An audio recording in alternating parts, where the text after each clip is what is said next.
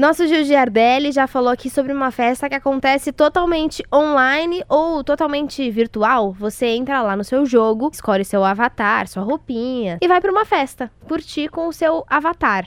Você tá lá sentado na sala da sua casa ou no seu quarto, mas o seu avatar vai curtir essa festinha, essa rave.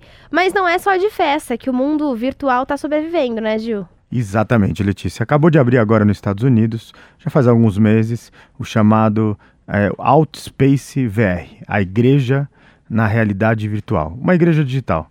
Para você ter uma ideia, no ano passado já foram realizados três batismos virtuais você tem ali todos os dias é, o culto que agrega é, em média 150 pessoas. Então você assiste todo o culto com apenas um fone de ouvido e uma plataforma no seu computador de vídeo.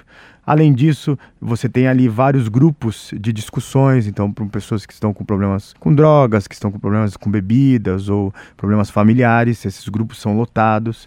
Tem os grupos de oração, que são bastante frequentados. E além disso, é, você tem um serviço para também poder se confessar para o padre. Mudou tudo, é tudo digital. Bom, você ainda trouxe mais um exemplo de digitalização da igreja, né? Na Alemanha, uma igreja bem tradicional criou uma sacolinha digital mesmo. Ela é uma sacolinha de verdade, não tem nada de digital. A maioria das pessoas não faziam mais doações porque só andavam com dinheiro digital, cartão de crédito. Uhum. Então, ela manteve o conceito daquela sacolinha. Você vai ver no vídeo ali, bem bonito.